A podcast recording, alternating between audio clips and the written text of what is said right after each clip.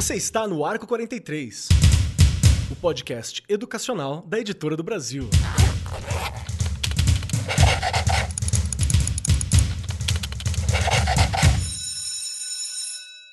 Saudações, saudações para você, meu querido professor, minha querida professora, querido participante, agente da educação que está aqui ouvindo a gente hoje. Lembrando que vale para todo mundo que trabalha com educação. Um beijinho especial para aquele que está se formando, você aí que é estudante, está se formando professor, que eu fico muito feliz com isso. Precisamos de você no futuro que a gente vai construir junto, hein? E hoje, o nosso papo, já combinamos o nosso papo aqui por trás, já fizemos alguns dos nossos acordos que a gente precisa tratar aqui para a gravação de hoje. O nosso papo hoje é sobre os limites de cada um e a liberdade de todos, a importância dos combinados. Acho que é um dos temas mais importantes para a gente falar sobre escola, especialmente prevendo um retorno de várias escolas em vários locais em breve. A gente precisa entender o que está acontecendo, porque agora tem mais regras, agora tem mais posturas, né? tem mais coisas que devem acontecer e que devem ser observadas nas escolas. Para você que está ouvindo a gente aí em 2025 fala, nossa, mas por que, que tem mais regras, mais coisa para combinar? Bem simples, estamos agora ainda em pandemia, estamos em 2021, as coisas ainda não estão muito claras, não estão muito organizadas, então a gente está entendendo tudo isso. Espero que você, 2025, já esteja tudo certinho. Aquele abraço pro ano novo que está aí contigo. E junto comigo aqui hoje, para discutir essa questão está ela, a rainha dos combinados, a lady da justiça, aquela que combinou com vários alunos, professores, pais e todos os outros que estavam em volta. Regiane Taveira, guardiã da lei dos combinados. Como você está, minha querida? Olá, Kelly. Estou bem. Depois disso, tem que saber desse assunto, né? Pelo amor de Deus. E eu falei alguma coisa errada? Você não combinou com todo mundo já de escola já? Nossa, nesses 29 anos aí, pouquinho já, quantos combinados, não é? Quantos? E o quanto, acho que você falou uma coisa super importante. A gente fala de combinado e a gente começa a pensar, não é, o quanto que eles são importantes. Mas será que é tudo positivo? Qual o lado negativo de combinados, de regras, né? Será que é simplesmente fazer um cartaz no início do ano e começar as aulas? Olha, aqui estão nossos combinados, é assim que a gente vai ter que conviver aí durante o ano. Será que é só saber isso para você estar ali na sala de aula combinando? Bandas, né, esse, fazendo esses combinados, vamos dizer assim, convencionais, será que é só isso? Ou é muito mais profundo do que a gente imagina? A gente vai discutir aqui com as nossas convidadas, olha eu já falando antes de você apresentar, mas eu acho que já fica aí a pergunta no ar. Qual o lado positivo e qual o lado negativo de combinados e de regras? Perfeito, perfeito. Vamos conversar sobre isso então. E junto com a gente, como vocês sabem, não é só eu e a Regiane que estamos aqui para falar, temos pessoas de alto garbo e elegância aqui, nobres bacharéis conosco. Está aqui a Rosimar Santos Oliani, que ela é psicóloga, pós-graduada em psicopedagogia, terapeuta de EMDR, com MBA em direção estratégica em instituições de ensino, ou seja, outra pessoa que deve ter feito vários combinados e instruído muita gente sobre esse assunto. É especialista em gestão de ensino superior, coaching e mentoria para profissionais da área de saúde e de educação, além de também ser apresentadora de rádio no programa Educação no Ar pela rádio Transamérica Light. Tudo bem contigo, Rosimar? Como estão as coisas por aí? Tá pronto a bater esse papo? Olá, nossa, animadíssima para conversar com vocês. Muito bem. Muito bacana. Obrigado pela sua presença. Vamos ver, né? Vamos ver, vamos combinar, vamos entender o que, que vai acontecer. Um prazer. Eu que agradeço aí o convite. Agradeço muitíssimo. E junto com a gente também aqui para compor esta mesa está ela, Cristiane Torres Ragoni, que é orientadora de aprendizagem de educação infantil do Colégio Loyola BH, graduada em pedagogia e em administração pela UFMG, pós-graduada em psicopedagogia pela UMG e administração escolar pela UniBH, além de professora em instituições de ensino do maternal primeiro ano na rede particular de Belo Horizonte, coordenadora educacional também e outra pessoa cheia dos combinados, que tem que entender muito como essas coisas todas funcionam e tá aqui nessa realidade com a gente. Tá tudo bem contigo, Cristiane? Como é que estão as coisas por aí? Tudo bem, estou muito feliz de estar aqui com vocês para falar desse assunto que, que, move uma sala de aula, né? Uhum. E, a, e não é uma vez só, porque o, o combinado tem essa característica de ir e vir. Ir e vir. Perfeito. constantemente. Se você não faz esse exercício, eu acho que eles vão por, por água abaixo. Então é muito importante que a gente pense que é um, às vezes um pouco cansativo, mas que necessário. Incrível. E vamos lá. A ideia de ter que combinar algumas coisas antes da educação, ela é muito comum na educação infantil. A gente vê bastante, né? Os combinados que estipulam as regras, a prática cotidiana que tem nesse convívio social. Isso não é algo simples, até para criança entender também, né? Para o jovem aluno ali, para a criança que está no comecinho, tem uma dificuldade para entender por que, que certas coisas são regras, por que, que certas coisas podem, certas coisas não podem. Acho que faz parte disso. Mas a Rê já puxou uma coisa aqui que eu acho que é incrível. Na hora que ela fala que não é só colocar o cartaz, tipo aquele meme, né? Regras de convivência, que ela não pode beliscar, não pode chutar nem mostrar a língua, não pode morder, não ficar emburrado. N não é só colocar o cartaz, tem um monte de outras coisas que estão por trás, né? E aí, para começar o nosso papo, vai para ela, que a gente sempre coloca a Regiane Taveira na Berlinda primeiro aqui com a gente. Rê, Bora lá. O que, que eu quero quando eu falo assim para os alunos? Vamos fazer uns combinados. O que eu quero dizer com isso? O que, que eu quero alcançar com os combinados? Bom, dentro, né? Pensando na sala de aula, vai muito além dos combinados, né? É uma organização para eu poder alcançar aquele processo de ensino e aprendizagem que estão ali nas minhas expectativas de aprendizagem, que estão ali nas habilidades que eu quero desenvolver naquele ano. Então, vai muito além do que colocar lá, é, fazer os deveres de casa, né? não jogar lixo no chão. Isso faz parte, isso faz parte. Mas eu também não posso chegar com isso pronto eu tenho que discutir com essas crianças. Claro, quando eu vou montar aí combinados, regras, né, tem gente que fala: não, não pode falar regra, não pode. Eu acho que a nomenclatura é o de menos. O que uhum. importa, na verdade, é isso fazer é, sentido, ter fundamento ali na sala. Então, para eu ter um, fazer estes combinados, eu tenho que pensar ali na faixa etária, eu tenho Boa. que pensar nos conteúdos que eu vou trabalhar durante o ano, as habilidades a serem desenvolvidas dentro desta faixa etária.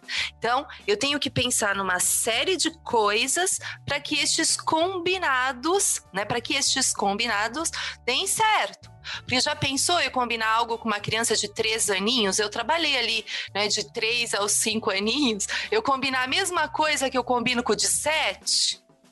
Né? Por isso que eu disse que é muito mais profundo. Por quê? Porque o educador e a educadora aí, ele precisa entender também um pouquinho das fases, não é? E a gente pensando em fases, a gente um pouquinho para o Piaget, que eu acho que é bem interessante, que ele discute bastante a questão de regras, né, de convivência. Então, você consegue compreender ali durante as faixas etárias o que, que você pode, até onde você pode ir, né? Porque o que, que ele entende daquilo estando dentro daquela fase. Isso também é bem interessante. Então, não é só fazer os combinados. E a partir destes combinados, né, Keller, eu revisitá-los, não é? Então, durante o ano, ele não pode juntar pola na minha sala de aula. Eu preciso revisitar. Então, gente, lembra, nós fizemos isso. Né? Olha que legal, a gente está conseguindo cumprir. Mas e o cara que não cumpre? Eu vou ficar chamando a atenção dele. Na hora que eu leio, eu já falo: Joãozinho, você não trouxe, você não tá fazendo. já tá tudo errado. E aí, a gente já parte aí um pouquinho, né, Kelly? É, para a questão de Existem esses combinados convencionais e também existe as questão, a questão moral e ética aí, que eu sou um modelo, eu sou um exemplo. Então vai muito mais além não é? Do uhum. que eu fazer ali o combinado e colocar afixado na minha sala de aula. Muito bom, muito bom. Deixa eu puxar uma questão dentro dessa questão que você falou sobre fases, sobre outras, sobre esses pontos diferentes de lidar. para você, Rosimar, rapidinho. Rosimar, você trabalha também com adultos, né? Com consultoria e com, com várias outras questões, com outras idades. E aí, eu acho que, na minha experiência particular com, com escola, né, com sala de aula, eu percebi que é muito presente essa questão de ter os combinados que são coletivos, né, que são do grupo ali, que você entende na educação infantil.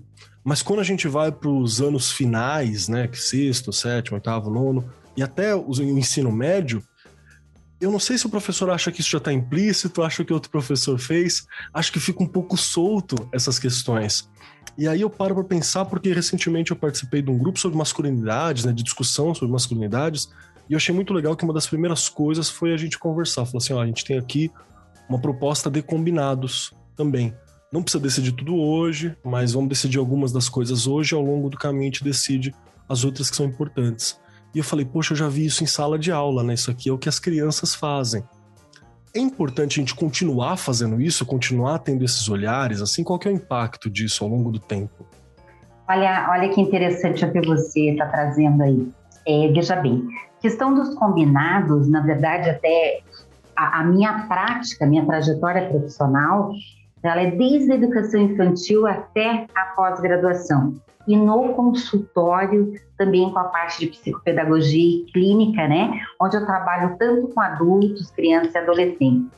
E é interessante porque os combinados aparecem o tempo todo, seja no consultório como seja dentro da escola, né? Então, quando a gente fala que a base dos combinados é a educação infantil, com certeza é na primeira fase, ou seja, é, é, é, na primeira infância, ao longo, ou seja, os primeiros seis anos da criança, que nascem esses combinados. Esses combinados eles têm que ser é, é, extremamente bem estabelecidos, seja pela família, seja pelos professores, né? Só que o que, que acontece? Eu tive muita experiência nessa faixa etária que você está falando aí também, enquanto orientadora educacional. Então, na orientação educacional, o que, que acontece? Puxa, Fundamental 1, Fundamental 2, e depois eu vou falar até um pouquinho da minha experiência com os adultos na coordenação psicopedagógica para os adultos no ensino superior, né? Então, veja bem, tem o trabalho de base, né, onde você já trabalha ali com as crianças, que a gente está falando sobre socialização, a gente está falando sobre o que seria os combinados, é um pacto para ter uma harmonia maior, no caso, em relação à convivência, né? E a partir daí, isso se estender, no caso, para o Fundamental 1 e 2. No Fundamental 1 e 2, sempre essas regras essas normas, né, que são os nossos combinados, digamos assim, sempre reforçados para a criança, para o adolescente ou para o adulto, ele sempre tem que ser é, igual um contrato que ele nunca é rígido, né? A gente sempre fala que aquilo que é acordado, ele tem que ter flexibilidade. Então, chegam momentos da vida, à medida que essas fases, ou seja, que essas crianças estão amadurecendo, estão desenvolvendo, você tem que rever alguns combinados no tempo todo, né? Então, é rever os combinados para que, de fato, a, as crianças entendam, digamos assim, o que, que o adulto, de fato, está tá solicitando para elas. Quando você fala na adolescência, eles já começam a entender, só que você tem que inserir as crianças para, de fato, é, nesses combinados, elas terem uma participação real. Não é o adulto que só determina. Se você for só de uma forma impositiva, você pode estar errando muito com a criança ou com o adolescente, você não vai ter muito resultado. Agora, se você colocar ele literalmente, que ele faz parte, né? Que eu preciso da minha parte, da parte dele, que ambas as partes estejam de acordo, nossa, esses combinados, eles evoluem de uma forma muito bem obrigada.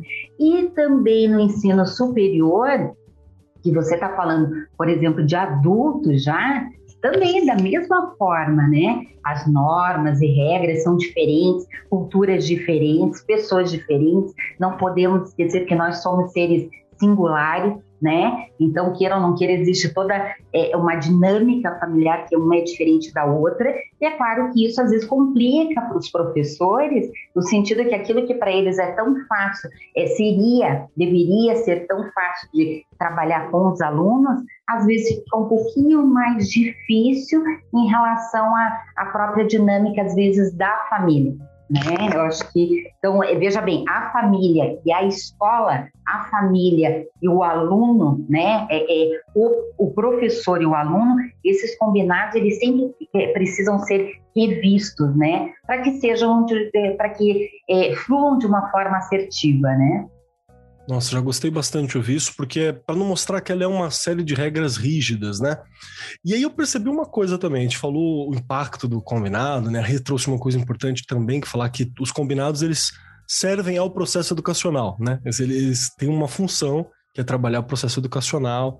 Você, Osimar, trouxe coisas importantíssimas aqui sobre a necessidade de ser um combinado com uma certa flexibilidade, né? que não é uma regra necessariamente escrita em pedra, mas é algo que precisa vir da construção de outro, ser revisto ao longo do desenvolvimento, né? para entender essa dinâmica específica. E aí a gente não falou sobre uma coisa importante, que eu vou puxar agora para Cristiane. Cristiane, o que são combinados? Estamos falando aqui, o que, que, é um combinado? O que, que é? Vamos, o que, que é isso? Perfeito. É, é, a gente costuma dizer que é, o nome é, pouco importa, mas pode, a gente pode usar combinados, a gente pode usar acordos e até as regras. Né? Mas eu, eu costumo fazer uma separação, uma divisão entre a regra é aquilo que a gente não escolhe muito é, se pode fazer, se dá para negociar. A regra é a regra, é aquilo que a gente tem que fazer. E tem algumas coisas que são regras. A gente vive em, em sociedade, tem coisas que a gente precisa fazer e que não dá para negociar. Os combinados não, os combinados são construídos coletivamente. É muito importante a participação. Tem essa questão de ser dinâmico, de estar sempre em, em, em revisão, mas eles também podem ser negociados. E outra coisa importante é que, além de precisar da participação efetiva, é quando fala de coisas que as crianças, no caso, elas lidam. Então, se a gente está falando de coisas que são da realidade, são coisas que acontecem no cotidiano, são coisas necessárias, aí dá para a gente fazer uma roda e fazer esses combinados. O que, que é desafio? O que, que é conquista, o que, que já conseguimos, o que, que ainda não conseguimos, o que, que é necessário dentro da nossa rotina.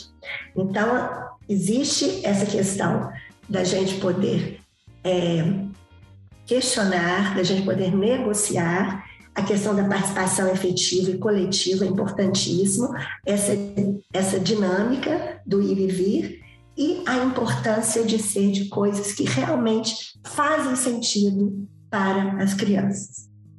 Perfeito. Perfeito. Acho que foi muito importante a gente ter essas distinções. E eu até gostei dessa distinção que você fez, por exemplo, de que regra é algo que não tem tanta discussão ou que você pode levar um processo maior para conseguir modificar. Por uhum. exemplo, uma regra, sei lá, da sociedade, né? Então a gente pode colocar essas coisas. Tem algumas uhum. paradas que não são necessariamente em disputa. Mas os combinados são para a gente viver bem, né? E para a educação fluir.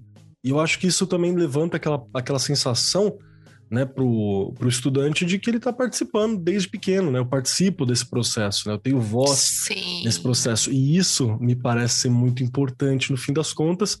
E eu até posso estar exagerando aqui. O Simar me fala se eu estiver exagerando, Cris e uhum. Rede, por favor.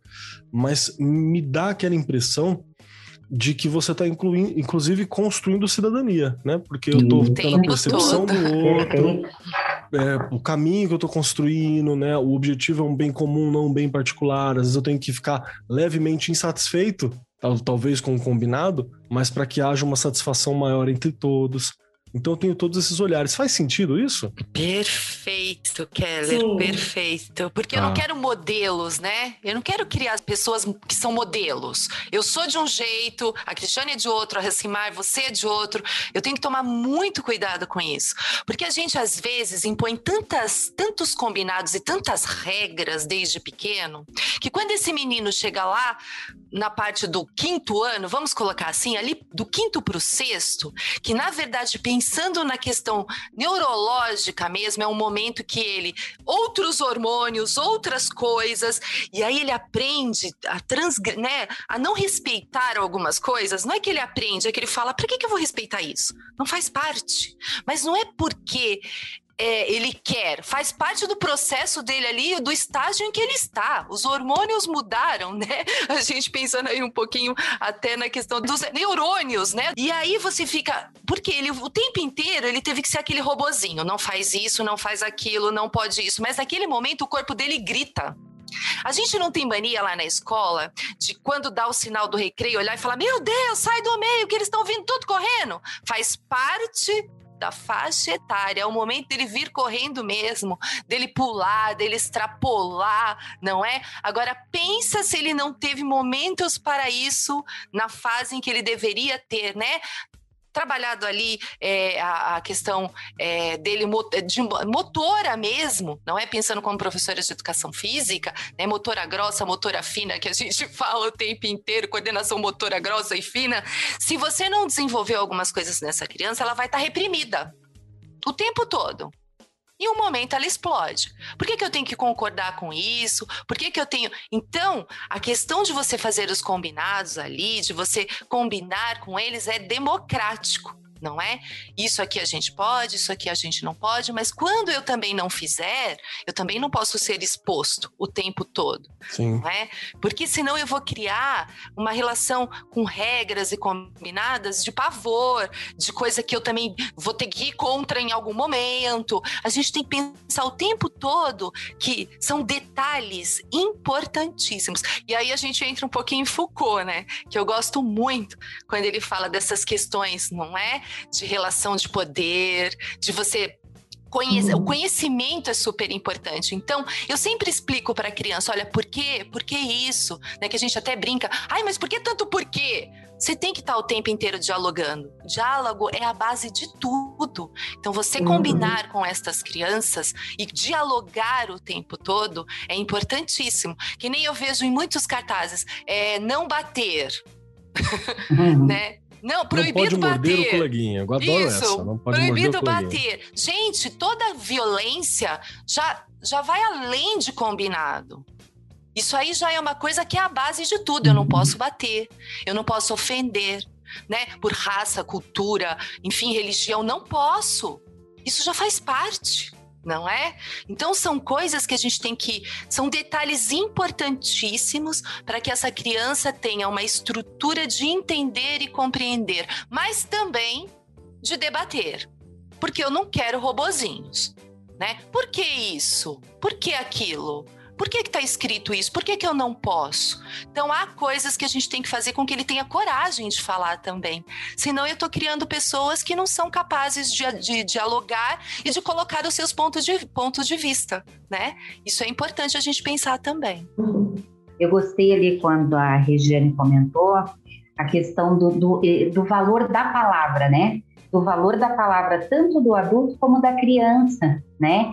Que é, é esses combinados o que foi acordado de alguma forma, a gente tem que colocar para a criança e até para mostrar, até para reforçar a questão da autoestima dela, como é importante ela participar, como é importante ela também dizer, puxa, será que dentro dessa sala, né, a questão de guardar os brinquedos, o professor diz, puxa, todo mundo tem que guardar o brinquedo. Não, será que de repente vamos construir, então, de que forma guardaremos, em que momento guardaremos esses brinquedos? Né? Então, a criança dando essas sugestões, dando essas ideias, os professores dando essa abertura para eles, nossa, a questão da autoestima vai lá em cima.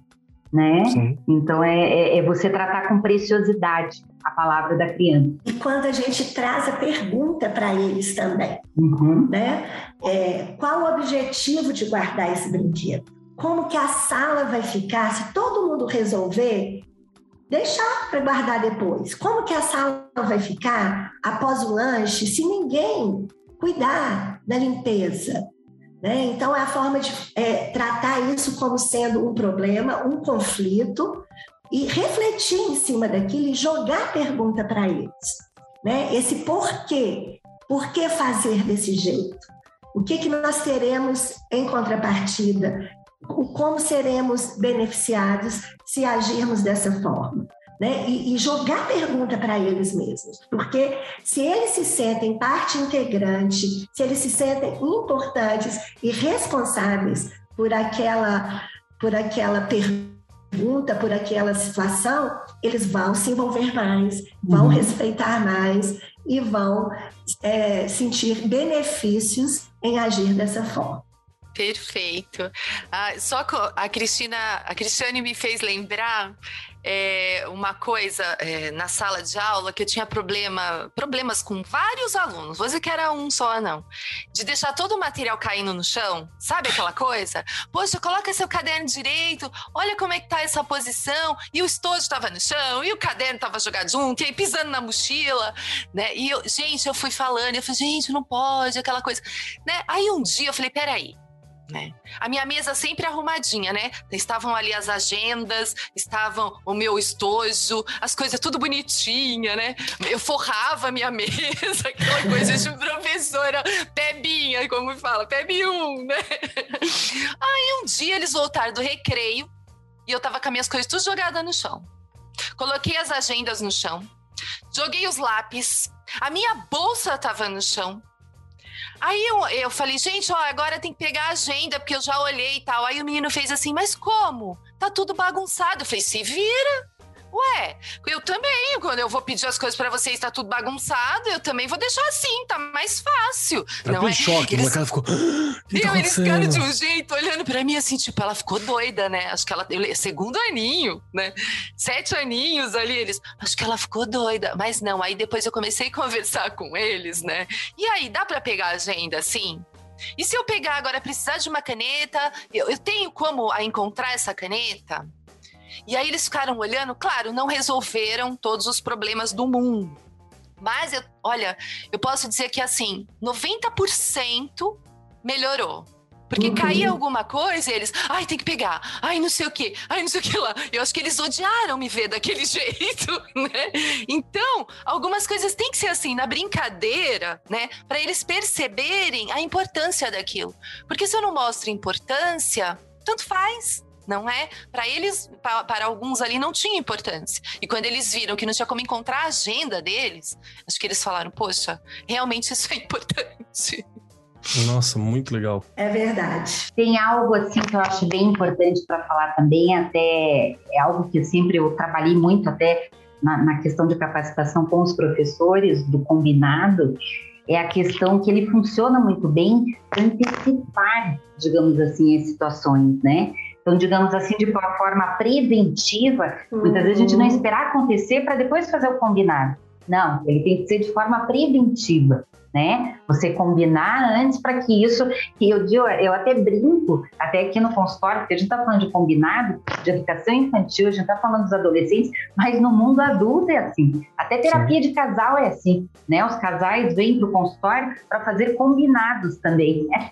entendeu? Então é, é, é, importante falar o quanto isso de forma preventiva também é, é, é importante, né?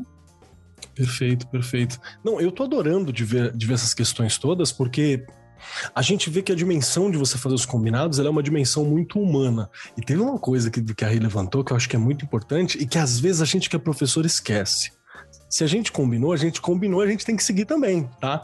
Porque, porque ó, galerinha tá olhando pra gente. Quantas vezes, né, você já não viu algo assim acontecer? E aí o que, que você faz? Tem que pedir desculpa se você quebrar o combinado, Sim. explicar aquilo, você tem que ter a mesma situação. Porque é, isso faz parte dessa construção social para ter essa, essa questão toda, né? Eu acho que isso é muito importante também. Mas tem uma questão que eu gostaria de levantar aqui, que tá até na nossa pauta, falando assim, onde entram as brincadeiras, né, e o papel dela nos combinados. Uhum. Eu não tenho experiência com, com Fundamental, é, Fundamental 1, os anos iniciais agora, né, agora tá com esse nome. Eu não tenho quase nenhuma experiência que não seja, sei lá, participar na escola, ajudar no evento, né, dar uma aula específica que alguma professora pediu, né, um bate-papo, alguma questão assim.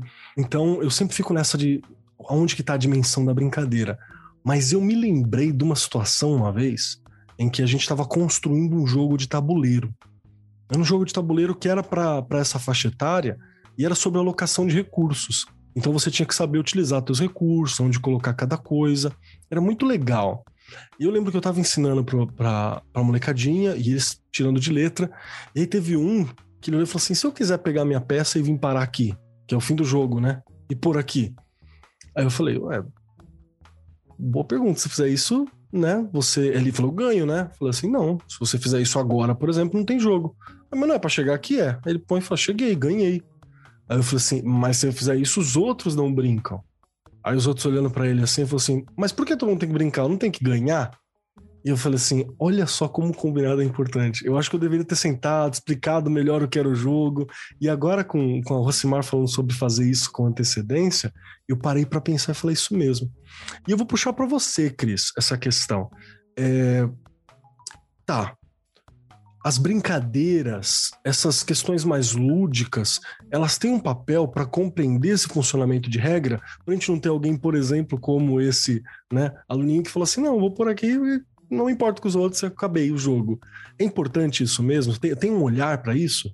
É, essa questão da antecipação é muito importante. Né? Tudo que é combinado não sai caro. Boa, bem lembrado. Não tem esse, esse ditado, e é verdade. Então, para a gente iniciar uma brincadeira, iniciar um jogo, as regras e às vezes os combinados e também regras por que não? Porque tem outras que, são aquelas que não, dão, não dá para negociar, elas têm que ser ditas, elas têm que ser faladas. Antecipou, começou a jogar e todas as pessoas são partes, são parte integrantes. Né? As crianças são responsáveis, mas os adultos que estão ali com elas também. A gente não pode esquecer disso. E a escola é lugar de brincadeira, não é lugar.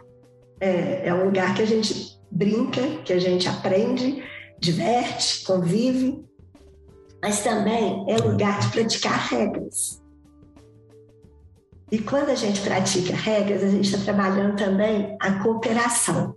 Uma forma de trabalhar essas regras e esses, essas, uh, esses combinados através de uma brincadeira é quando a gente coloca os ajudantes. Ajudantes da organização, ajudante nesse dia vai ser escolhido para ser o ajudante é, do bom convívio, o ajudante para ajudar o coleguinha que está com uma certa dificuldade, ou aquele que vai cuidar da limpeza após o horário do lanche. E quando a gente coloca a criança nessa evidência positiva, como sendo um ajudante para praticar e para dar modelo para algumas regras ou alguns combinados, ela acaba se tornando uma forma é, lúdica de praticar esse, exercício e de dar modelo para os outros também que ficam na expectativa de chegar o dia deles, dele ser aquele ajudante, dele estar naquele lugar. E acaba contaminando a todos. É uma forma prazerosa, lúdica, e vai através de uma brincadeira que para as crianças menores funciona muito bem. Olha que bacana, que é bem simples, mas é um exercício uhum. desse processo uhum. democrático, né? um exercício da participação. E eu, eu confesso que também não foi a parte da formação e eu não tive como me aprofundar. Mas eu acho muito legal você perceber como você tem essas formas distintas do processo educacional sempre acontecendo ali, né? Uhum. Acho que isso é muito legal. Regiane, tá. Como que eu começo um combinado? eu vi aqui e falei, meu Deus, eu não tenho combinado com a minha sala. E agora? Como que eu começo um combinado? Eu chego na sala e falo, galera, vamos combinar alguma coisa. E só isso. Como que eu posso é. iniciar a construção né, de um combinado, de ter um trabalho cooperativo? Como é que eu, eu vou até, antes, se você me permitir, que eu quero falar um pouquinho que a Cristiane falou aí muito bem das questões ah, lúdicas e só destacar o quanto que é importante esse caminho lúdico e o quanto que eles precisam, e no, durante um jogo eles compreendem as relações, não é? Então, eu penso sempre, olha como tem que ser planejado pensando em jogo e brincadeira. Eu primeiro começo no coletivo, então eu com o Keller, a Cristiane com a Rosimar, porque aí eu percebo que eu tenho que respeitar o seu momento momento e eu né, e você o meu. Então essa relação já começa a ser construída aí, não é? E depois individualmente, eu não começo com jogos individuais, porque senão eu sempre vou querer ganhar, ganhar, ganhar do outro. E quando eu estou compartilhando ali, é importantíssimo. A lógica é diferente, né? né? E aí você também pensar nesse ganhar e perder, que se ele aprende isso ali, né, da educação infantil nos anos iniciais, ele vai para o resto da vida aprender a ter autoconfiança, resiliência, uhum. né? O saber recomeçar. Então são pontos aí que é o que você a gente comentou aqui, parece que são pequenas coisas, mas são importantíssimas na formação e no processo de ensino e aprendizagem. E aí pra é, gente e... são coisas muito simples mesmo, que fazem parte do nosso cotidiano e, e a ideia é incorporar o cotidiano naturalmente, no sentido de da criança estar se sentindo colaborativa e com uma participação ativa. Quando isso chega para a criança dessa forma, a, ela, ela, é, ela, ela é uma peça importante e que ela precisa participar para que aquilo aconteça, aí flui mais naturalmente. E entra naturalmente, Keller. Não verdade. precisa ficar preocupado, porque é a ideia a ideia é incorporar isso na rotina e ela acontece naturalmente. Verdade. Verdade. Eu, eu, acho que isso realmente acontece bem, porque, por exemplo, a gente fez aqui uma, uma proposta de um RPG, né? De um jogo de RPG que é um jogo cooperativo, Foi. ninguém ganha, é coletivo, né? Então, e, e eu já vi como isso isso trabalha, como você cria relações ali. Então eu sei que acontece naturalmente, de certa forma, mas acho que é por causa por não ter experiência mesmo com, com o Fundi 1, eu fico meio, ai, se eu fizer alguma coisa errada, eu vou traumatizar a criança pra sempre. Imagina, Deus, me errar dá, me dá, faz parte. Me, me, dá mais velho, me dá mais velho. Dá, dá Lembra? Que... Já discutimos aqui, que errar faz parte, a gente vai errar o tempo inteiro, como professor, como professora, como ser humano. Aliás, é assim mesmo. Não é não há como é, a gente ter certeza que tá fazendo é verdade, o correto. É mas eu acho que tentar aí como você falou, e eu acho que você faz isso muito bem, é ir fazendo mesmo para poder tentar melhorar e contribuir ali no processo de ensino-aprendizagem. Você me perguntou como é que faz os combinados. Cada um acho que tem um jeito, mas eu acho que no início do ano, você sentar, conversar, e gente, não é num dia, né? Você organiza todo esse, esse você faz um planejamento, então você tem o acolhimento, que você já está mostrando ali né? Já é um, faz parte de um combinado. Eu acolho bem os meus alunos ali na primeira semana. Eu falo como que é o trabalho, mas sempre em diálogos, conversando. Criança não vai entender muito se você for colocando e falando, falando, falando, dependendo ali da idade dela. Então você precisa mostrar algumas coisas. E aí eu acho que esses combinados, eles não podem ser feitos num dia. Olha, o Joãozinho falou que isso é importante. Então vamos, olha, o que, que vocês acham? Ele falou que a gente não deve jogar papel no chão. Por quê? Será que isso. Sabe assim, coisas que você vai discutindo e estes combinados vão ficando maiores no decorrer da convivência né, das trocas ali daquela turma, porque cada turma é única. Eu, a minha sala não vai ser igual à sua, não vai ser igual sim, da Cristiane, não vai ser igual da Rosimar. Eu não posso ir lá imprimir, desculpa falar aqui, se não puder, depois corta todas as regras de convivência ali da turma da Mônica e colocar na minha sala de aula, né? Não é isso. Né? Eu tenho que construir o tempo todo ali com eles, revisitar, olhar, falar. Eu acho que é aos poucos mesmo. Gente, olha, vocês viram lá durante o recreio aconteceu tal coisa? Será que aqui na sala isso pode? Será que não deve fazer parte aqui dos nossos combinados? E aí você vai aumentando isso. Né? Mas na construção e nessa relação diária que você vai tendo com essas crianças. Show de bola. Eu quero puxar já para uma outra questão. Por enquanto, a gente está aqui no mundo ideal do tá tudo funcionando, os combinados estão indo aplicando, a gente está entendendo. Mas às vezes, a Rê já puxou aqui. A gente tem aquele professor que, por motivo XYZ, aquela professora que, por motivo que for, não abre esse espaço para quando. para o estudante participar. Não abre esse espaço para o nosso aluno participar. Isso vale para todas as idades, tá? Não estamos falando do fundamental só, não. Tem Gente, tem gente que ainda chega na sala hoje, não é assim, é assado e tudo bem, se funciona para o professor, se funciona para a escola, não é essa a questão. O que a gente está discutindo aqui, o que, que é a participação. Se eu não tenho a participação dos estudantes dentro do processo, inclusive daquilo que é proposto para o espaço em que eles vão conviver e que eles passam horas por dia ali. Eu tô com a verdadeira prática, a essência do combinado, e mais do que isso, eu tô fazendo a essência da educação que nós queremos?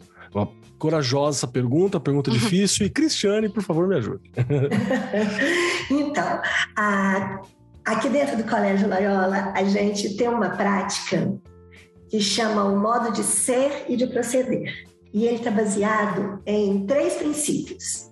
É o princípio da autonomia, e que os combinados favorecem muito a autonomia das crianças. Uhum. É o princípio da responsabilidade e compromisso, que a gente fala desse compromisso e da responsabilidade em manter esses combinados. E o princípio do respeito e do cuidado. Então, esses três blocos né, de princípios, eles vão atender às demandas é, de um modo geral, tanto aquelas mais organizacionais, como aquelas demandas que são de ordem mais do cuidado com o outro. Então, ela vai desde aquele cuidado do coleguinha que está fora da brincadeira, então convidá-lo para brincar, desde aquele cuidado com uma atividade que o outro coleguinha não está conseguindo fazer, então eu vou ajudá-lo a fazer, tanto naqueles combinados da organização da sala, de um modo geral. E as nossas rodas de combinados sempre iniciam com a acolhida, que a Regiane acabou de falar. Então, não é simplesmente uma chegada, não é simplesmente uma entrada. É um momento que o professor acolhe. E na nossa rotina, chama acolhida. O primeiro tópico da rotina diária é a acolhida, é o acolhimento. E depois sempre a gente vai para a roda de conversa. E é nessa roda de conversa é que a gente vai falar desses combinados, desse modo de ser e proceder dentro desses princípios que eu acabo de citar. E a partir daí, a gente vai formando plaquinhas, estabelecendo dentro daquela rotina, dentro do que é necessário, dentro da vivência deles, as plaquinhas daquilo que ainda é um desafio, ainda é uma dificuldade para o grupo ou para a maioria dos colegas, e aquilo que nós já conquistamos, o que é aquilo que já foi conquista. E para não ficar naquele formato engessado, são placas mesmo, não é um cartaz que a professora vai lá, escreve e coloca lá de cara. Eles, esses combinados vão sendo é, feitos de acordo com a demanda, de acordo com a necessidade. E essas plaquinhas vão sendo escritas, às vezes o professor como escriba, ele vai escrevendo, dependendo da idade, mas os colegas e, a, a, e, os outros alunos podem fazer algumas marquinhas, aqueles que não são leitores, principalmente alguns símbolos que vão identificar o que, que significa determinado combinado, e a partir daí, esses combinados vão sendo trazidos para as nossas rodas de avaliação, que a gente chama aqui de assembleias, que tem um formato mesmo de assembleia ao final do dia, ou ao final da semana, ou ao final do mês. Isso aí depende muito do grupo, da turma, da idade. Mas nessas assembleias são discutidas as pautas daquilo que foi levantado anteriormente nas primeiras rodas de conversa, para ver daqueles combinados que foram solicitados, que foram é, sugestões construídas por eles com participação coletiva, dentre aqueles, o que já saiu da proposta desafio e já virou conquista. Que legal. Então essas plaquinhas são móveis e a tendência é chegar à conquista sempre, mas novos desafios sempre aparecem também. E vai ficando essa, esse, essa, esse diálogo e essa construção para visualizar o que, que ainda é desafio, o que, é que é conquista. E isso dá um respaldo muito bom nessas nossas rodas de avaliação, que são essas assembleias com ata, com o secretário, eles, eles, a gente escolhe o secretário, quem vai fazer a ata, para auxiliar o professor no processo de é, comunicação, de registro, de tudo. Gente, que bacana. E outra coisa muito importante que eu gostaria de falar, da importância deles no registro. Mesmo que não sejam ainda leitores, mesmo que ainda não sejam é, escritores na forma convencional da escrita, mas que de alguma forma esse registro para validar, para que haja uma validação desse compromisso com é, esses combinados e com essas conquistas ou desafios que vão aparecendo ao longo do ano é, sejam realizadas através de algum tipo de registro. É como se fosse a marca deles: olha, eu estou presente, eu concordo, eu estou fazendo, é, eu sou participante desse contrato, desse compromisso, desse desafio ou dessa conquista. Eu estou aqui, sou importante. Nossa, isso é muito legal. E eu tenho problema, inclusive, com grêmio de escola de, de ensino médio, assim, com essas questões uhum. de como funciona, explicar como é que funciona a dinâmica de você decidir as coisas em assembleia, explicar como é que funciona as questões de registro. E eu tô achando muito legal perceber que já tem como exercitar isso desde sempre, né? Nossa, muito legal, muito legal mesmo. Eu, eu, vou, eu vou complicar uma questão aqui. E eu vou pedir para Rosimar me ajudar. Simar, tamo lá. E quando a obediência não rola? Quando eu tenho a infração da, daquele combinado, quando aquilo não vai, aquilo que se estabelece não fica. A, a resposta mais óbvia que a gente tem é assim de ah, alguma forma de punição e tal. Mas também nem sempre essa é a escola que a gente quer construir, nem sempre a punição funciona. Às vezes o que funciona é reforço, não é necessariamente punição, dependendo da idade, dependendo daquilo que está trabalhando. E, e, eu fico muito inseguro, com certeza, em lidar com isso. Sabe, sei trabalhar com a reflexão, sei trabalhar com a conversa e tal. Tem, sou aquele professor que acho que, sei lá, se alguém foi parar na diretoria uma vez nos meus 10 anos, é muito, assim, desse jeito. Né? Porque a gente não, a gente, vamos resolver na sala, vamos resolver entre a gente, vamos resolver entre os pares, né? O que, que os pares acham dessa infração e por aí vai. Mas o que que eu faço? Como que eu lido com essa questão? Veja bem, ao contrário de punição, a gente poderia centrar e pensar em estratégias de negociação. Ok, já gostei. Né? De incentivo, de motivação. Um aluno motivado, você consegue tudo, né? Uma turma motivada, você consegue parar e refazer esses novos combinados, né? O que que de repente não deu certo que a gente poderia melhorar? Puxa, que ajuda, então de repente eu preciso que um coleguinha ajude o professor a, a, lembrar aquele aluno dos nossos combinados, entendeu? Mas digamos assim, de forma punitiva não, mas de uma forma assim que proponha, é, é, que seja motivacional para os alunos, entendeu?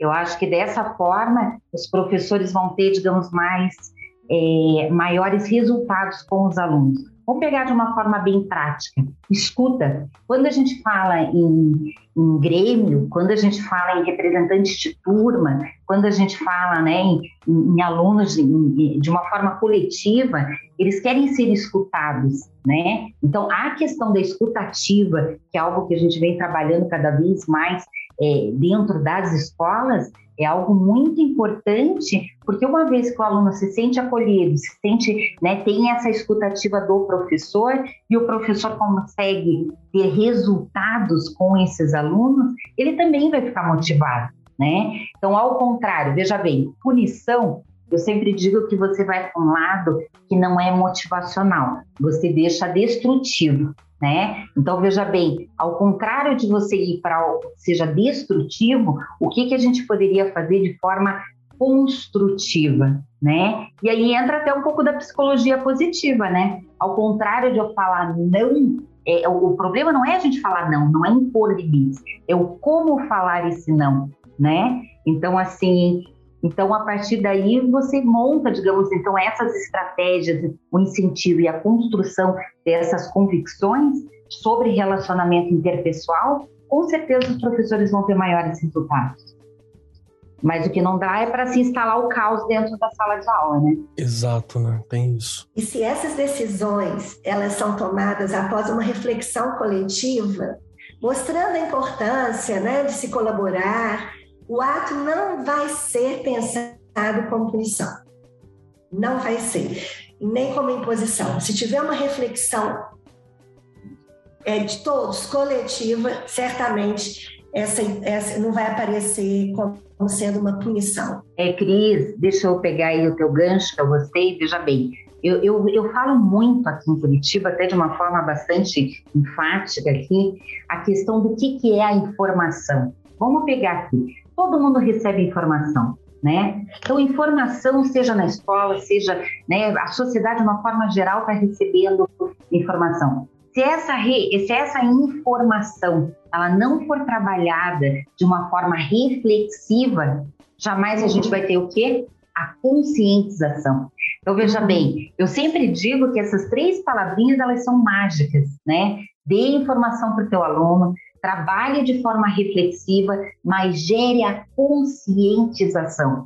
É isso que a gente precisa. Uma criança não vai jogar o, o, a folhinha amassada no chão, no pátio da escola, se ele pensar de uma forma muito, refletir sobre esse ato que ele ia fazer, né? E aí, a partir do momento que essa criança está conscientizada, ou esse adolescente ou esse adulto, com certeza não vai repetir esses comportamentos ditos errôneos né? Então, acho Exatamente. que isso é, é, algo que a gente tem que trabalhar muito, de uma forma geral, né, para todos. Sim. Mas a, a, escola, que é a base, e a gente pode trabalhar, eu digo que a escola é o trabalho do professor, o trabalho do educador, o trabalho do diretor, ele, ele, é, é, é ele é de uma preciosidade que a gente pode trabalhar com esses alunos de uma forma preventiva. A gente está falando de educação, né? Então, você colocar esse trabalho de uma forma e acreditar que é essa reflexão que vai gerar conscientização nos nossos adultos de amanhã, isso vai fazer uma diferença enorme. E é um pacto de convivência. Isso, isso mesmo. É um pacto de convivência mesmo, bem. E é um combinado, né? Um combinado Exatamente. que, puxa, vamos pensar diferente, né? Então, o que está errado, vamos fazer diferente, é isso que a gente precisa. Né? Né? É isso mesmo.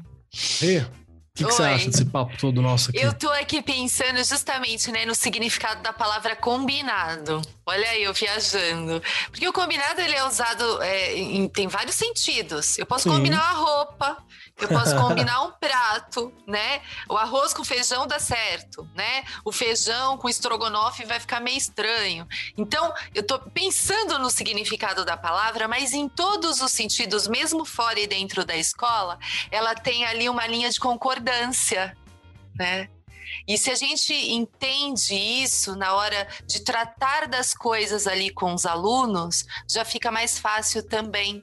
Porque aí você compreende realmente, né? Concordância. Né? Olha só, são coisas que eu vou fazendo para que eles, como disse a Rosimar e a Cristiane, e tendo consciência sobre algumas coisas né? E eu vou criando hábitos junto com eles. Eu não vou impondo coisas. Porque se eu for colocar só impor, só impor, eu vou contar breve aqui uma coisa que eu ouvi da minha filha hoje que eu não sabia. Estudando, lendo, revendo coisas para o podcast, né? E aí eu tava conversando com ela, né? A Milene já tá na faculdade. Aí ela vira para mim e fala assim: você vê como é engraçado, já fazem três anos, faz três anos, né, que ela terminou o ensino médio, e aí ela vem me contar que um dia uma das colegas ali, acho que no terceiro ano, né, na terceira série ali do ensino médio, a menina estava com o dedo machucado, enfim, foi de chinelo para a escola. E na, a professora de espanhol, não era nem de educação física, enfim, fez para ela, na minha aula, ninguém fica de chinelo. E mandou a menina para fora sem questionar, sem perguntar, sem, né? E olha, não faz, não, não, não faz 20 anos não, gente, é agora, né? E aí, outro dia, gente, vai fazer isso na terceira série do ensino médio? É se boicotar, né? No outro dia, diz minha filha, que todos, mas a maioria da turma levou o chinelo e foram de tênis, óbvio, mas na aula desta professora todos colocaram chinelo. Que bonitinho. Que bonitinho. Uhum. Só que todos foram colocados para fora que colocaram o chinelo. Solidariedade? Né? E olha quanto é, a gente tem a relação mesmo de poder, tá vendo? É, né? A professora perdeu que... uma chance de ficar de boa, né? Perdeu. Pois é, e ela perdeu, não é? Podia ter falado, se você não falar como se diz chinelo em espanhol, você então, não fica na minha aula. Brincar, ela fala zapatila, né? aí entra, beleza. Então, é muito complicado quando você pensa ali na faixa etária. E justamente, qual, da onde ela tirou isso? Por que não podia estar de chinelo? Não é?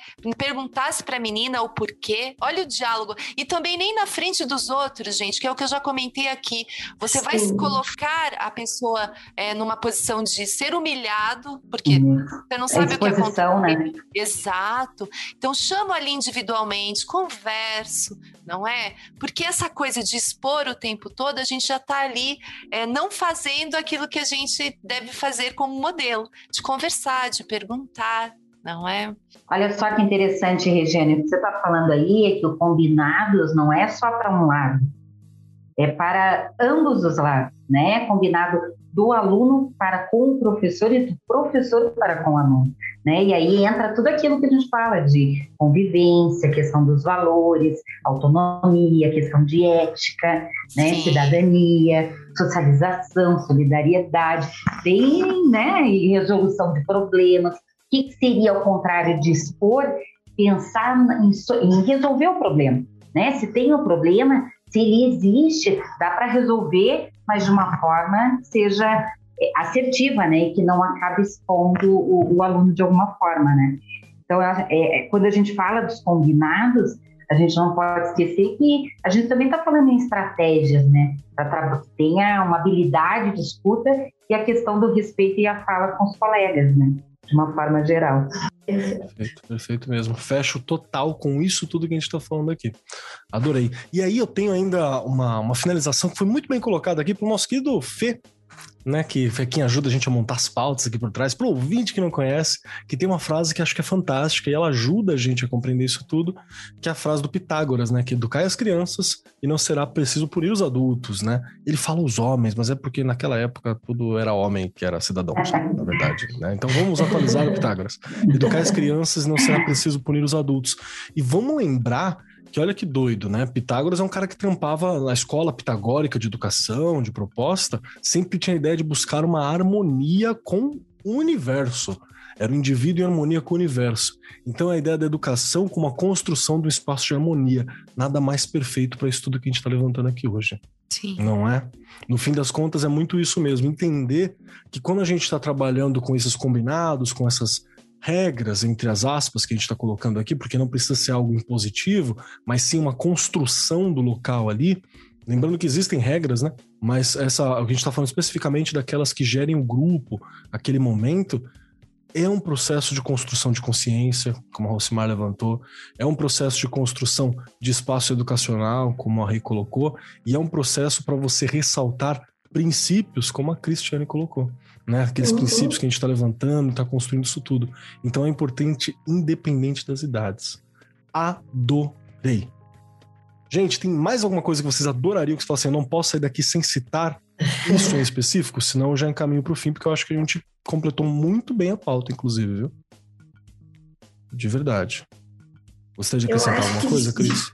Não, não é nem acrescentar. Eu acho que a gente tem que falar sempre dessa questão do respeito e da solidariedade, né? do, do, do convívio, que foi uma coisa que a gente perdeu muito nesse tempo de pandemia, esse tempo que a gente está vivendo, que você colocou lá no início. Boa. Então, assim, alguns combinados tiveram, tiveram que ter sido é, reorganizados e refeitos para as aulas de ensino remoto. É, outro dia, é até um, uma situação que aconteceu recente. É, eu, eu, quando a gente voltou para o ensino presencial, tinha um aluno que estava interrompendo muito a roda, ele estava querendo muito que a fala fosse sempre a dele, ele fosse o primeiro, ele estava atrapalhando. É, ou ele não estava conseguindo muito ouvir os, o, os colegas, só a fala dele que estava sendo é, colocada. E aí um dos, do, dos colegas falou assim, ô Cris, é, é desliga o microfone dele. Olha, olha como que uhum. o poder de adaptação desses meninos é rápido. Quer dizer, um combinado é, que provavelmente ele vivenciou no ensino remoto, que era o desligar o microfone de quem estava falando muito, de quem estava se expressando sem escutar o outro, que é o de desligar o microfone, de colocar no mudo. Ele usou para uma roda presencial, uma roda em que todos estavam presentes, um olhando para o outro. Então, a gente tem que pensar na, muito nessa questão da praticidade, do momento que estamos vivendo e a forma que essas coisas acontecem. E a, a forma dinâmica com que as crianças aprendem, fazem adaptações e vão se transformando cada vez mais. É muito impressionante uhum. isso. Perfeito. Você, Márcia, queria acrescentar alguma coisa? Acho que era importante falar é, que o ambiente escolar é a extensão da casa. Sempre bom lembrar. Né? É a extensão da, da família. E quando a gente fala que o ambiente escolar, queira ou não queira, ele é, é o local onde a criança estende, digamos assim, toda começa a viver de forma social, né? Acaba nós somos seres biopsicossociais, né? Então a gente precisa estar com a saúde física legal, saúde mental legal. Só assim o nosso aluno ele vai aprender, né? Se tudo isso estiver em, em perfeita harmonia. E essa questão dessa convivência dentro do âmbito escolar, ela é muito importante, sim, para as boas convivências e o respeito às regras né? Então, a partir do momento que eu tenho modelos ali dentro da escola, como eu tenho modelos tanto dentro da minha casa, da família, né? É muito importante que tanto a família como a escola revejam esses modelos e percebam o quanto a criança está te olhando, né? Uhum. Então, assim, resumindo, essa questão dos combinados, ela vai valer muito forte para os nossos alunos, para as nossas crianças, se os pais bancarem e se os educadores também bancarem. Né? Então, quanto é importante a gente perceber que eles não vão se fazer de forma isolada né, do mundo, mas o quanto a gente, a, o adulto está ali de uma forma muito participativa e serve de modelo para o nosso aluno, sim. Né? E ali a questão dos combinados também, acho que vale reforçar, tem a questão dos limites, sim, né? Eu acho que está ali para colocar uma regra de boa convivência e a questão também de colocar limites, que realmente eu não posso fazer tudo o que eu quero, da forma como eu quero, ter o que eu quero, né? E eu acho que você trabalhar essas frustraçõezinhas, elas são necessárias, né? E urgentes para amanhã, para o nosso adulto saber lidar lá dos nãos que ele realmente vai receber por aí, né? Tá. Perfeito. Tem uma frase que eu falava muito em reunião de pais, assim, que eu sempre falava que para os pais que eu não tenho autoridade por mim para com os filhos deles, né? Eu falava, você não tem autoridade nenhuma pro seu filho. Não tenho, eu não os criei, né? Não, não foram gerados por mim, eu não os alimentei, né? eu não estou obrigando. A minha autoridade é emprestada de vocês. Né, é, é a autoridade de vocês sobre eles que é emprestada para mim. É como se vocês chegassem para mim e falassem: ó, professor Keller, tá aqui, professor Marcos, ó, você pode cuidar dele. Então é muito importante que vocês façam esse papel também, né? E é bem isso, no fim das contas tem essa relação muito muito intrínseca. Você já ouviu o aluno falar assim: "Puxa, professor, mas você não cumpriu o combinado". Puxa, mãe, você fala, mas você não cumpriu o combinado. não é? E, Sim. sobre, e sobre o limite, é, Rosimar, uh, tem uma frase da Tânia Zaguri que fala é, Colocar limites é um modo de ajudar a criança a modificar o seu comportamento sem prejudicar a sua autoestima. Uhum, uhum, Esse é o limite, né? Esse é o limite do limite, inclusive, professor. Serve para tudo, né? É a questão de você falar o não, mas dando a capacidade dele enxergar o como ele pode fazer melhor. E não só uhum. dizendo que ele não é capaz. O que acaba com a autoestima, acaba rebaixando mesmo, é colocar para o sujeito, para o indivíduo, que ele é incapaz de alguma coisa. Então, quando você coloca de forma motivacional que ele é capaz, puxa, dessa forma não foi muito legal, mas vamos fazer diferente? Aí você acertou. Né? Perfeito. Acho Perfeito. que a gente, com isso a gente cita muito bem alguns detalhes importantes dessa questão de combinado. E aí eu quero convidar uma reflexão também do professor que está assistindo a gente, ou professora que está assistindo a gente, profissional da educação que nos acompanha, que é quando vocês ouvirem isso, a gente já vai estar tá retornando, já vai estar tá voltando tudo às aulas, provavelmente em vários locais, parte presencial, ensino híbrido em alguns locais, alguns ainda à distância.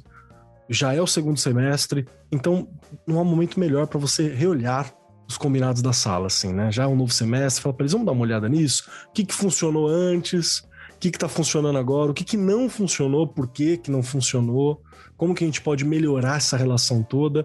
Você tem aí o segundo semestre. Não há desculpa melhor para você olhar para isso que não outro bloco de tempo, outro bloco educacional que está acontecendo ali, né? Fica esse convite, então. Perfeito. E agora, caminhando para o final, tem aquela questão que as nossas convidadas não sabem, mas você que está ouvindo a gente há muito tempo já sabe que para poder sair desse bate-papo aqui, para poder sair dessa live, dessa mesa, dessa sala virtual em que nós estamos, tem que responder três questões. E se não responder as três questões, você fica preso nessa sala virtual. Você fica aqui travado o fim de semana inteiro. Olha que, que absurdo. Que, que punição dantesca, né? Que a gente fica preso numa sala virtual o fim de semana inteiro, assim. É isso que pode acontecer. E eu devo dizer mais. Regiane Taveira, alguns programas atrás, acrescentou milho virtual no canto da sala, assim, que é em memória aqueles períodos antigos de educação horríveis que a gente quer esquecer. Tá ali no canto, só pra gente olhar, assim, por, por enquanto, né? Então, a, as três questões, elas são difíceis, hein? Se preparem. As três questões são: primeiro, se você gostou do programa. Segundo, como que os nossos ouvintes podem encontrar vocês e o trabalho que vocês fazem se podem entrar em contato com vocês? E a terceira questão: o que, que vocês gostariam de deixar ecoando nos corações e mentes dos nossos ouvintes ao longo da semana? Pode ser uma frase, pode ser um pensamento, pode ser um livro, pode ser um conhecimento, pode ser uma síntese, algo, um pedacinho de Cristiane, um pedacinho de Rosimar, de Marcos Keller, de Regiane Caveira, para ficar ali ecoando com os ouvintes ao longo da semana até o próximo programa. E para dar tempo das nossas convidadas pensarem, Regiane, minha querida Regiane, a guardiã da lei dos combinados aqui deste programa hoje. Diz para mim, Regiane, você gostou do programa? Nossa. Como a gente te encontra? E o que, que você deixa ecoando com os nossos ouvintes? Só para vocês terem uma ideia de como eu gostei, foram 10 folhas do caderninho hoje, né? Meu Deus! Essa brincadeira de ir escrevendo, de ir estudando é muito gostosa. Quando o assunto te faz realmente ir além né? E esse é um assunto que a gente podia ficar aqui discutindo durante horas. Facilmente. Porque ele tem várias vertentes que a gente podia seguir aí, né? E Estou aqui no Arco 43, no Instagram, no Facebook, Regiane Taveira. Estou aí, estou por aí, não é? E durante o programa eu fui colocando algumas coisas hoje são minhas. Olha, eu não vou indicar filme, não usei frases de ninguém, porque realmente eu me aprofundei no assunto e vou continuar, né? Pensando aí né? A gente fala que não existe receita, mas existe é, coisas que a gente pode refletir né, antes de desenvolver na nossa sala de aula. Lembrando que tudo requer planejamento, né? Então, conhecer e estudar as fases da, das crianças, cada faixa etária, isso é importantíssimo. Fica a dica aí. Currículo, né? A gente pensar no currículo que parece uma coisa tão e o currículo são permeados aí, não é? Por teorias, e a gente precisa tomar cuidado.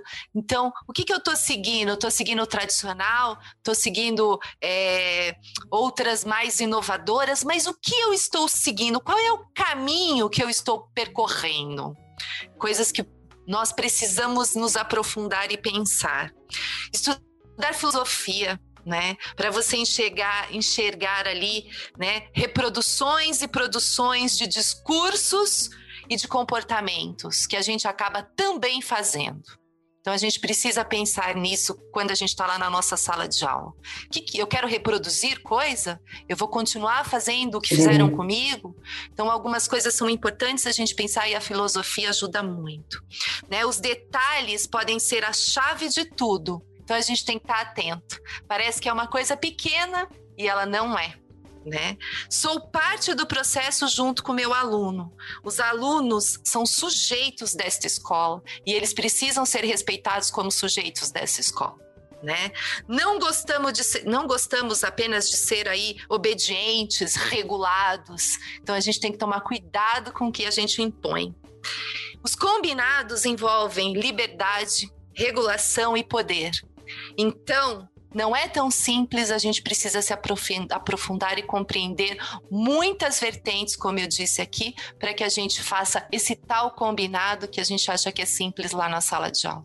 Perfeito, perfeito. Eu acho que você deu uma ótima síntese e tem uma ótima referência aí para quem está ouvindo a gente, professores, se quiser entender mais de combinado, olha aí, um cartaz. Põe a foto da Regiane no cartaz e segue para frente, trabalhe com seus seus estudantes ali e também com as formações dos professores, acho muito importante. Sim. E vamos lá, Cristiane Ragone, que está aqui com a gente. Você tem três questões agora para responder, para poder se livrar da sala virtual aqui, da punição. Os nossos ouvintes sabem, né, que a gente grava, eles ouvem na quarta, mas a gente grava na sexta-feira, então eles sabem, a gente sempre brinca com a questão do sextar aqui, né? Então, três questões para você. A primeira, se você gostou do programa. A segunda, como a gente te encontra. A terceira, o que, que você deixa ecoando com os nossos ouvintes? Eu gostei muito. Eu achei descontraído. Eu confesso que o meu lugar é sala de aula, esse é um espaço novo, mas eu me senti na sala de professores aqui do colégio, de verdade. Me senti bem, me senti à vontade. Eu achei um, um papo descontraído entre pessoas da educação e fiquei bem à vontade. Segundo, que eu sou a Cris Ramone, estou aí nas redes, mas eu sou uma professora daqui do Colégio Loyola de Belo Horizonte. E a, vou responder a terceira pensando nesse caminho aí do colégio. Nós temos aqui no colégio um projeto, um projeto de série, que ele se chama As Minhas, as Suas e as Nossas Histórias. São as histórias de convivência construídas da criança lá na casa dela, dela aqui dentro da escola e dela depois do nosso convívio. É um projeto para aprendermos juntos a conviver melhor, a respeitarmos os princípios e valores e desenvolvermos a capacidade de aceitar as diferenças e aprender a ver o mundo de um jeito melhor. Perfeito. Muito obrigado, Cristiane. E eu quero te agradecer uma outra coisa, pelo seu tempo, Quero te agradecer pelo seu olhar educacional aqui, que foi muito bacana, por ter dividido aqueles princípios do colégio, que eu acho que são, algo, são questões muito relevantes para embasar o nosso trabalho também, porque não dá para chegar mesmo só falando assim, ah, o combinado é esse. Não, você tem que ter um princípio por trás, né? tem que ter qualquer ideia. E eu acho que é uma ótima referência também. Muito obrigado por dividir sua experiência com a gente. Viu? Obrigada. E, esse, e esses princípios permeiam todos os anos do Colégio do Anão, desde a educação infantil até o ensino médio. Incrível, incrível. Muito obrigado mesmo. E vamos lá. Rocimar Santos Oliane. Três questões para você. A primeira, se você gostou do programa. A segunda, como a gente te encontra, como a gente encontra onde você trabalha, como é que a gente te acha. E a terceira questão, o que, que você deixa ecoando com os nossos ouvintes? Legal. Bom, primeiro que eu adorei estar aqui com vocês, adorei estar com a Cris, com a Regiane, com o Marcos, com todos vocês. Trabalho bonito de vocês, estão de parabéns, né? E muito divertido, muito divertido. Gostei aí de trocar a experiência, né? Todo esse conhecimento, todo mundo aí, de uma forma muito divertida, tá? Muito bacana. Obrigado. Em relação a onde me encontrar, é, além das redes, né? Nas redes, daí no rosmar.com.br, né? Então o pessoal me acha fácil por aí. E o que eu gostaria de falar para vocês, e assim de uma forma, é, falar sobre educação, eu sempre digo que você tem que falar com muita paixão. E eu vejo até por vocês estão aí, que ninguém está aí à toa, né? Dá para ver o brilho nos olhos de todos vocês quando estavam me passando, assim, de uma forma, não tem como a gente não sentir, né? E essa paixão, ela, ela é realmente sentida. Nós estamos num momento que frágil, né, da educação. A gente está num momento muito frágil, onde os professores estão precisando de colo, né, as crianças estão precisando de colo, os educadores, de uma forma geral, eles estão voltando com muita sede, né, com muita sede de querer fazer o melhor, vivo ou presencial, né?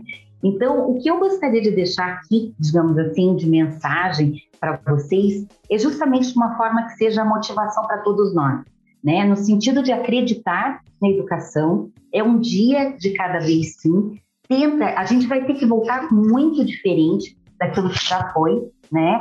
Eu acho que aí entra até a, a própria Regiane deixou ali alguns itens muito importantes, alguns temas, né? por conta que realmente o foco agora é capacitação continuada para todos, né? Para a gente poder dar conta dos novos desafios que virão pela frente. Mas tem algo assim muito importante que os nossos alunos estão voltando diferente, né? A questão afetiva, socioemocional. Eu acho que essa questão da educação socioemocional, socioafetiva, inclusive que já consta a questão do projeto de vida no, no novo ensino médio, o ano que vem ou todo mundo terá que dar conta, né? É algo que todo mundo vai ter que se abraçar de uma forma bem bacana. Mas assim, eu só desejo força, fé e coragem para todos nós, né? Mas eu acho assim que o trabalho continua bonito e cada vez mais eu acho que a gente tem que continuar com essa, com essa força aí, né? Que, um, que sempre uniu de uma forma muito intensa a, a, aos educadores, tá bom? A nossa missão não adianta, é a educação. Perfeito, tá Lucimar. Muito obrigado, muito obrigado pelo seu tempo, muito obrigado pelo seu olhar, muito obrigado por esse olhar profissional, inclusive, sobre como lidar com as relações, que eu acho que é algo muito Obrigada. importante. Você fez um, um fio interessantíssimo de como que isso funciona ao longo da vida e mostrar como é importante né, a gente lidar com esses combinados desde sempre e continuar investindo neles ao longo da vida, né? Até nos casamentos, por exemplo, uhum. é algo muito importante, né? É. Então, muito obrigado mesmo, viu? Bacana. E por fim, a minha vez aqui, quero dizer que eu adorei. É, é um tema que eu acho muito importante, até como professor de filosofia, professor de história, é algo que é muito interessante para mim lidar com esse combinado. Eu sinto muita falta de, nas primeiras aulas, sentar os, os, alunos ali, juntar todos os adolescentes, a galera em volta de uma árvore ou no pátio e conversar sobre o que, que eu pretendo, o que, que eles querem, alinhar a expectativa e fechar algumas questões da sala que não dá para a gente fazer no online, fica meio aquém do que eu gostaria. Eu sinto muita saudade de fazer isso. Então é algo que eu espero ter a chance com segurança de voltar a fazer em breve. E foi muito importante ter essas, essas reflexões que a gente levantou aqui. Acho que é muito bacana e eu tenho certeza que o, o profissional da educação que está ouvindo a gente agora conseguiu puxar várias questões, porque vale para todos, né? Essas questões de combinados, ela vale para os professores, vale para a equipe de agente escolar, vale para a galera da limpeza, vale para o porteiro, né? Vale para todo mundo que está dentro da instituição escolar. Isso é muito legal. E quem quiser me encontrar por aí, Marcos Keller, K-E-L-L-E-R. Não há muitos Marcos Kellers por aí, então não fica muito difícil de me encontrar. Estou em todas as redes para quem quiser me achar por aí. E por fim, o que, que eu gostaria de deixar ecoando? Teve uma questão que permeou toda a nossa fala aqui, que foi toda aquela, aquela discussão sobre poder, né? Que a gente não aprofundou especificamente nisso, mas a Cristiane falou, a Cris levantou falando sobre como é importante a gente, a gente já tem poder por ser mais velho, por ser professor ali, como é importante a gente saber lidar nessas questões, né? A Rê muito sabiamente citou Foucault, que é alguém que eu adoro lidar com isso, e a Alcimar falou muito sobre essa questão da igualdade, numa construção próxima ali, porque é, esse, tipo de construção dos acordos, ela se dá entre uma postura de igual, né? Se você tem uma desigualdade na postura, fica muito difícil. Então eu queria indicar para você, professor, profissional da educação, professora que está ouvindo a gente, um podcast falando sobre comunicação não violenta. Acho que é uma ótima forma de você começar a entender a lidar com essas questões todas.